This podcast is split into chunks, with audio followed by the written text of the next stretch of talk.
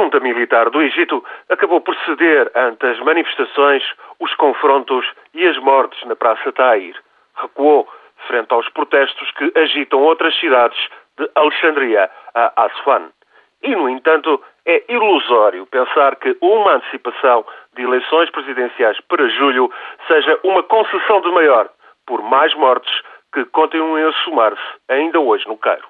Cedo ou tarde, as FIAs militares sabem que terão de partilhar o poder. Pretendem, essencialmente, conseguir as melhores garantias possíveis para preservar um estatuto privilegiado.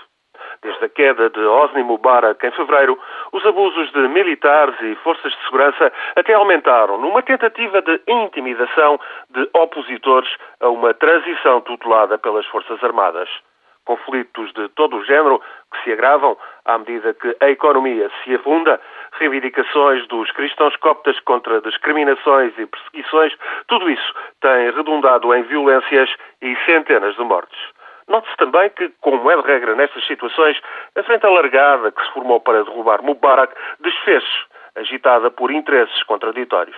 No meio de tudo isto, as muito mediáticas, muito televisivas e mortais manifestações no Cairo, ao serem vistas em Portugal, por exemplo, estão a criar uma ilusão iludem porque a força política mais influente do Egito, os Irmãos Muçulmanos, essa força, a maior organização de todo o país, está ausente desses tumultos na Praça da Libertação. Os irmãos muçulmanos têm seguido uma estratégia muito própria. Evitam confrontar diretamente os militares.